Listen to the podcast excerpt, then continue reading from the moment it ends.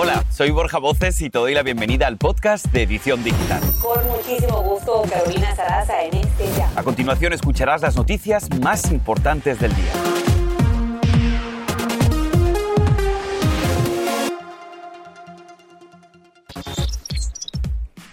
Buenas noticias, todo parece indicar que una píldora sería la solución para el COVID. Te contamos cómo funciona. Estaría disponible a finales de este año. Y en una ceremonia íntima, los restos del cantante Vicente Fernández fueron sepultados en el jardín de su rancho Los Tres Potrillos, en su tierra. Estamos en vivo precisamente desde Guadalajara con los momentos más conmovedores que recorren las redes. Si estás buscando el empleo de tus sueños, pues ojo, aquí en la edición digital te contaremos cómo conseguirlo en Internet.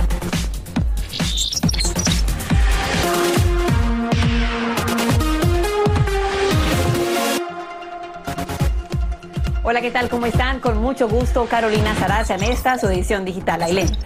Y también te saluda con muchísimo gusto Ailén del Toro. Muchas gracias por acompañarnos este martes 14 de diciembre, Carito.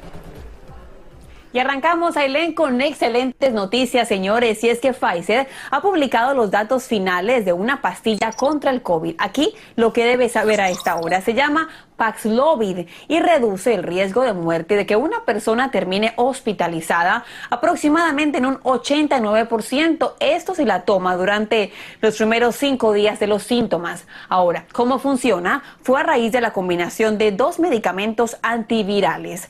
Y durante un mes de seguimiento, la compañía Pfizer reporta cinco casos de personas hospitalizadas, pero ninguna muerte. Toda la gente que fue parte de este estudio no estaba vacunada. Esta píldora estaría disponible en las farmacias antes de finalizar este año 2021. Sin duda, extraordinarias noticias. Y siguiendo con temas de COVID, padres de familia de Nueva York presten mucha atención porque a partir de hoy los niños entre 5 y 11 años deberán presentar un comprobante de vacunación contra el COVID para la mayoría de las actividades en sitios públicos que estén cerrados. Y a partir del 27 de este mes, los mayores de 12 años que vayan a estos lugares deberán estar completamente vacunados. La misma orden es para los empleados del sector privado que deben estar inmunizados antes de que termine termine el año. Vamos que ya mismo. Y por cierto, hoy hace un año la enfermera Sandra Lindsay se convertía en la primera vacunada contra el COVID, gracias a Pfizer. Pero vamos a ver todo lo que ha pasado desde entonces. Por lo menos 485 millones de dosis han sido administradas en todo el país. Al menos 202 millones de personas están completamente vacunadas, es decir, un poco más del 60% de la población. Según los CDC, el 23 3,4% de las personas de más de 5 años no se han inmunizado y diariamente son administradas 2 millones de dosis. El 35% de las mujeres embarazadas en estos momentos ya se encuentran vacunadas y una encuesta de Kaiser Family Foundation indica que 3 de cada 10 padres no piensan vacunar a sus hijos, Caro. Hablemos directamente del uso de las máscaras. Y es que en California, comenzando mañana mismo, habrán cambios. Toda persona que vaya a un lugar público cerrado tendrá que ponerse un cubrebocas. Esta orden se extiende hasta el próximo 15 de enero ante una, un preocupante aumento de casos de COVID, aproximadamente un 50% más en las últimas dos semanas. Los CDC consideran a California como un lugar con alto nivel de transmisión de este virus. Y ahora hablemos de otras noticias y por favor quiero que escuchen esta cifra porque de verdad es escalofriante. A esta hora se habla de más de 90 muertos, decenas desaparecidos, cientos de hogares y negocios destrozados tras una cadena de tornados en el centro del país. El gobernador de Kentucky dice que hay por lo menos 80 fallecidos entre los 5 meses y los 86 años y se teme que superen los 100. La ciudad de Mayfield es la más devastada. Casi 30 mil usuarios se han quedado sin luz. El presidente Joe Biden De hecho, va a visitar Kentucky mañana. Y ahora mismo nos conectamos con David Palomino con lo último de esta tragedia. Adelante, David, te escuchamos con tu reporte. ¿Qué tal? Cordial saludo. En efecto, hay nueva información. El gobernador acá de Kentucky, Andy Beshear, confirma que hasta el momento en el estado 74 eh, personas han perdido la vida, pero hay al menos 100 desaparecidos. Mientras aprovecho para mostrarles las imágenes de este desastre masivo que han originado esta serie de tornados. Entre tanto, estas cifras de desaparecidos, de personas que han perdido la vida, cambian constantemente. De hecho, el director de la fábrica de velas acá en Mayfield, Kentucky, dice que solamente ocho trabajadores han muerto y que menos de 10 personas, menos de 10 trabajadores continúan desaparecidos, dice el gobernador. Entre tanto, que son cifras que debe confirmar su oficina y que únicamente puede corroborar el médico Mientras tanto, continúan las labores de remoción de escombros, con esas labores de limpieza, con decenas de voluntarios, de equipos de maquinaria pesada que trabajan las 24 horas tratando de adelantar eh, lo más posible toda esa labor tan ardua mientras este, este estado se prepara para la visita del presidente Biden, quien estará acá el día de mañana. Primero estará presente en Fort Campbell, dará algunas declaraciones a los medios y luego visitará las áreas más afectadas, por supuesto, donde estamos ubicados acá en Mainfield y también Dawson Springs. Por ahora, por supuesto, estamos muy atentos a esa visita, los mantendremos informados. Me despido desde Mainfield, Kentucky. Adelante con más de Edición Digital. Este es el podcast de Edición Digital, con noticias sobre política, inmigración, dinero, salud y mucho más. Cambiando de tema, vamos a México. Y es que Vicente Fernández recibió el último adiós de su familia y fanáticos en su rancho, el conocido Los Tres Potrillos. Un emotivo homenaje que incluyó una misa de cuerpo presente y una ceremonia íntima para después sepultarlo en el jardín. Y nos conectamos en vivo con Inés Moreno, quien tiene más información desde Guadalajara. Inés, te escuchamos. Muy buenas tardes. Hola, muy buenas tardes. Pues como lo bien dijiste, emotivo, yo creo que más que emotivo, inolvidable. Esto va a quedar en la memoria de todos los mexicanos y todos los que quisieron a Vicente Fernández. Pues lo que se vivió anoche ahí en la arena eh, BFG fue un más que un funeral, pues un, una alegría hacia la vida de Vicente Fernández, porque aparte del mariachi, aparte de una misa por demás emotiva, de palabras de un padre que hablaba acerca de Vicente Fernández, pudimos ver a su familia y a sus hijos viviendo su dolor, pero al mismo tiempo complacidos de ver cómo el público lo, lo adoraba, le gritaba porras, el público todo el tiempo estaba coreando sus canciones, apoyando a la familia acompañándolos en este dolor, pero al mismo tiempo en esta celebración por su vida, que es lo que estaba haciendo el día de ayer el público que abarrotó la arena. Fíjense que también eh, nos sorprendieron las palabras que dirigió eh, Alejandro Fernández, quien tomó la batuta a nombre de la familia para agradecer a todos, incluyendo medios de comunicación, incluyendo médicos y obviamente a todos los fanáticos que estuvieron apoyando en estos cuatro meses de enfermedad que tuvo Vicente, pues a toda la familia. Pero quizá la parte que más se, ponía la piel chinita y les voy a decir que yo hasta lágrimas solté y nos sorprendió Cuquita, Cuquita, la hoy viuda, que tomó el micrófono y dio unas palabras de verdad muy conmovedoras, porque todo el mundo hasta el público gritaba, Cuquita, Cuquita. Queríamos saber cómo estaba, queríamos saber cómo estaba viviendo su duelo, porque sabíamos que ella no se había despegado del cuerpo de su esposo desde que dieron a conocer la noticia de su fallecimiento. ¿Qué les parece si vemos de qué manera se dirigió Cuquita al público? Les doy las gracias y que Dios los cuide a todos. Y es que de verdad se nos parte el corazón de escuchar esto y déjenme decirles después de esto, minutos después y que se cantó una canción como bien lo hubiera querido Vicente que él pidió que se cantara Volver, Volver en su funeral y, lo lograron y todo el público lo cantó. Eh, retiraron el féretro y toda la familia y parte de amigos más íntimos se fueron caminando detrás del féretro hasta llegar a la propiedad de los tres potrillos donde en su jardín ya tenían pues una fosa cavada para dejar ahí sus restos para siempre. Y con esto pues se termina, como pueden ver yo estoy a mis espaldas es la entrada de los tres potrillos. Con esto se termina una era, una era en la que en este rancho la gente venía con la esperanza de encontrarse con un Vicente y de que le cantara y de conocer este rancho y bueno, pues ayer ayer se acabó esa posibilidad. Regresamos con ustedes al estudio. Ahora don Vicente Inés se convierte sin duda en una leyenda, pero quisiera hacerte rápidamente esta pregunta porque sabemos que el rancho de los Tres Potrillos tiene acceso al público en general, pero hay determinadas áreas que por supuesto son solamente para la familia. En este lugar donde van a estar ahora los restos de don Vicente Fernández, ¿va a tener acceso al público también en algún momento o continuará siendo privado? La familia todavía no lo externa, lo que sí nos eh, enteramos de manera privada supimos que Alejandro dijo que él quería construir un mausoleo.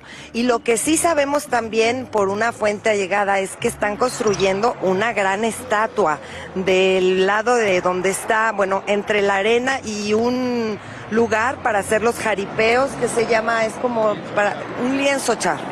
En ese, en ese lugar se está construyendo una gran estatua como de dos metros que va a ser como el parteaguas entre las dos arenas y no se sabe si realmente quieran que se siga metiendo la gente aquí al rancho Los Tres Potrillos porque esa era disposición de Vicente, pero ahora la familia pues no sabemos si quieran dejar seguir entrando al público e incluso si vayan a hacer algún tipo de museo o se pueda visitar el mausoleo. Esperemos, esperemos que sí por su fanaticada.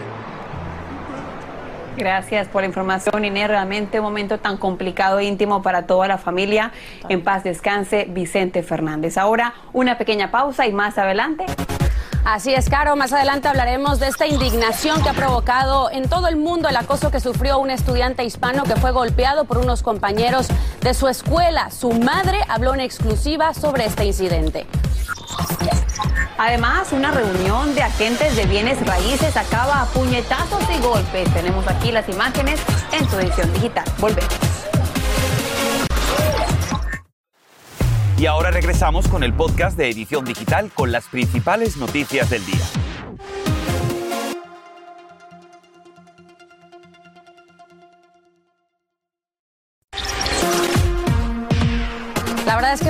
Mucho enojo y tristeza la siguiente nota que sin duda también ha causado indignación en las redes sociales. Se trata del video de un estudiante venezolano acosado y golpeado por jóvenes afroamericanos de su misma escuela de Florida. La madre del menor habló en exclusiva con Univision y de hecho Andrea León nos trae todos los detalles de lo que dijo. Adelante, Andrea. Estas imágenes muestran el acoso y la violencia a los que se tuvo que enfrentar este joven de 16 años en la escuela Liberty High School de Kissimmee, Florida. Esto es lo que mereces si no quieres pelear, le dice el agresor. Luis Alejandro está diagnosticado con ADHD, un trastorno que le dificulta el aprendizaje y le genera hiperactividad. Su madre, Merlin Carrillo, habló en exclusiva con Despierta América y comentó que su hijo no le había dicho nada para no preocuparla, pues ella se encuentra recuperándose de un cáncer. Merlin se enteró una semana después de esta agresión y pidió la intervención de la secundaria. Ellos me dicen por teléfono, ni siquiera en persona, porque ni siquiera esa delicadeza tuvieron, por teléfono diciendo, mira, el carro, eh, te estamos avisando que el caso está cerrado, que ya nosotros tomamos las acciones disciplinarias y que dos de las personas se van a devolver. Lo tuve que sacar porque ¿cómo lo devolvía? ¿Cómo yo lo iba a llevar otra vez para allá? No podía. Luis Alejandro sufrió una lesión cerebral traumática leve y ahora estudia en otro colegio, pero sigue asustado. La mamá prefirió irse de su casa a un hotel porque tiene miedo de que el agresor los encuentre. El Distrito Escolar de Osceola publicó en su cuenta de Twitter, el incidente ocurrió en octubre y los estudiantes recibieron la disciplina apropiada. La seguridad es de suma importancia para nuestros estudiantes. Sin embargo, no especificaron la sanción que habrían recibido los atacantes y la madre de la víctima dice que dos de los tres jóvenes siguen asistiendo a clases. Solicitamos una reacción por parte de la escuela, pero ellos nos dijeron que no podían comentar debido a las leyes de confidencialidad y que la madre no puede ser informada sobre otro niño que no sea su hijo, pero que eso no quiere decir que no haya habido sanciones. Regreso contigo, Caro. Te agradecemos, Andrea, por la información. Realmente es muy triste una madre de familia tener que ver a su hijo así en cámara. Esperemos que se haga justicia. Ahora, cambiando de tema, nuestro número del día es 800 millones y es la cantidad que acordó Boy Scouts America con la compañía de seguros Cho para víctimas de abuso sexual. Boy Scouts America dice que este es un gran paso en los esfuerzos para compensar de una forma equitativa a las víctimas de abuso sexual y una esperanza para que haya otros acuerdos. Ahora, otro acuerdo que hace noticia hoy es por 380 millones de dólares. Eso recibirán cientos de mujeres víctimas de abuso sexual por parte de Larry Nasser, ex médico del equipo nacional de gimnasia de Estados Unidos. Un tribunal federal de Minneapolis aprobó el convenio entre USA Gymnastics y las víctimas de aproximadamente 500 de ellas abusadas cuando eran niñas. En 2018, Nassar fue sentenciado a vida en prisión. Y hoy se presentan en corte los padres de Ethan Crumbley, el sospechoso del tiroteo de la escuela de Michigan. Jennifer y James Crumbley, sus padres, se enfrentan a cargos de homicidio involuntario por su presunta participación en el tiroteo. Esos cargos contra la pareja se presentaron porque no intervinieron después de ver pruebas preocupantes de que su hijo podría cometer un acto de violencia tal cual sucedió. Mientras tanto, el ex oficial de la policía de Minneapolis, Derek Chauvin, planea aceptar los cargos que pesan en su contra por haber violado los derechos civiles de George Floyd. Esto según detalla un expediente de la corte. Chauvin fue condenado por cargos de homicidio por inmovilizar con su rodilla el cuello de Floyd. Su sentencia es de 22 años y medio en prisión. El expediente de la corte tiene programada la audiencia para mañana miércoles y cargos penales de desacato contra el ex jefe de despacho de la Casa Blanca, Mark Mirus, y esto es lo que recomienda el panel de la Cámara Baja que investiga el asalto al Capitolio por negarse a dar su testimonio sobre las acciones del expresidente Donald Trump antes y durante la insurrección del pasado 6 de enero y captado en video. Quedó una reunión durante una convención de agentes de bienes raíces en Nueva Jersey que terminó a puñetazos y golpes. La pelea en uno de los casinos de Atlantic City se produjo en una de las áreas del comedor entre personas de diferentes agencias que se lanzaron sillas y otros objetos, por lo que al menos una persona fue llevada al hospital muy cercano para recibir tratamiento por las lesiones y todo captado en cámara. ¿Qué tal? Increíble, de verdad. Pero tenemos más en solo minutos. Polémica en redes, por ejemplo, una competencia de profesores tratando de recoger billetes de un dólar genera miles de críticas y también de comentarios. Te diremos de qué se trata y por qué lo hacían. Además, hay 11 millones de empleos esperando por trabajadores. ¿Buscas trabajo? Aquí te ayudamos con la manera más efectiva para conseguir el trabajo que siempre estás buscando. Te esperamos. Este es el podcast de Edición Digital, con noticias sobre política, inmigración, dinero, salud y mucho más.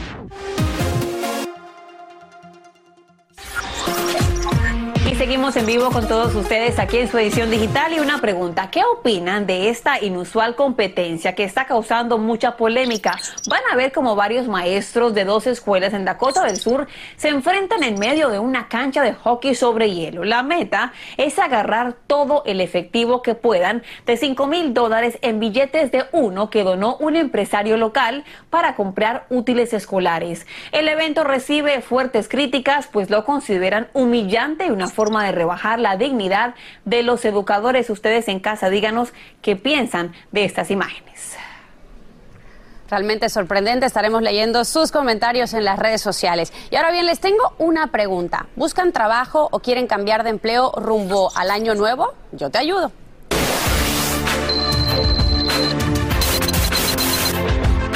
Les cuento que las ofertas de empleo en Estados Unidos aumentaron a 11 millones, lo que según los expertos muestra que el mercado laboral sigue siendo bastante competitivo, Caro. Óyeme, increíble, Aileen, 11 millones. Justamente leía que durante el mes de octubre aproximadamente 5 personas, 5 millones de personas dijeron, bueno, me voy de mi trabajo. Y justamente para que nos cuente más de cómo aprovechar las oportunidades que son por millones, nos conectamos en vivo con nuestro amigo Borja Castelar, conferencista y experto en talento de LinkedIn. Borja, bienvenido a tu edición digital. Cuéntanos qué está pasando, tantos trabajos, qué pasó.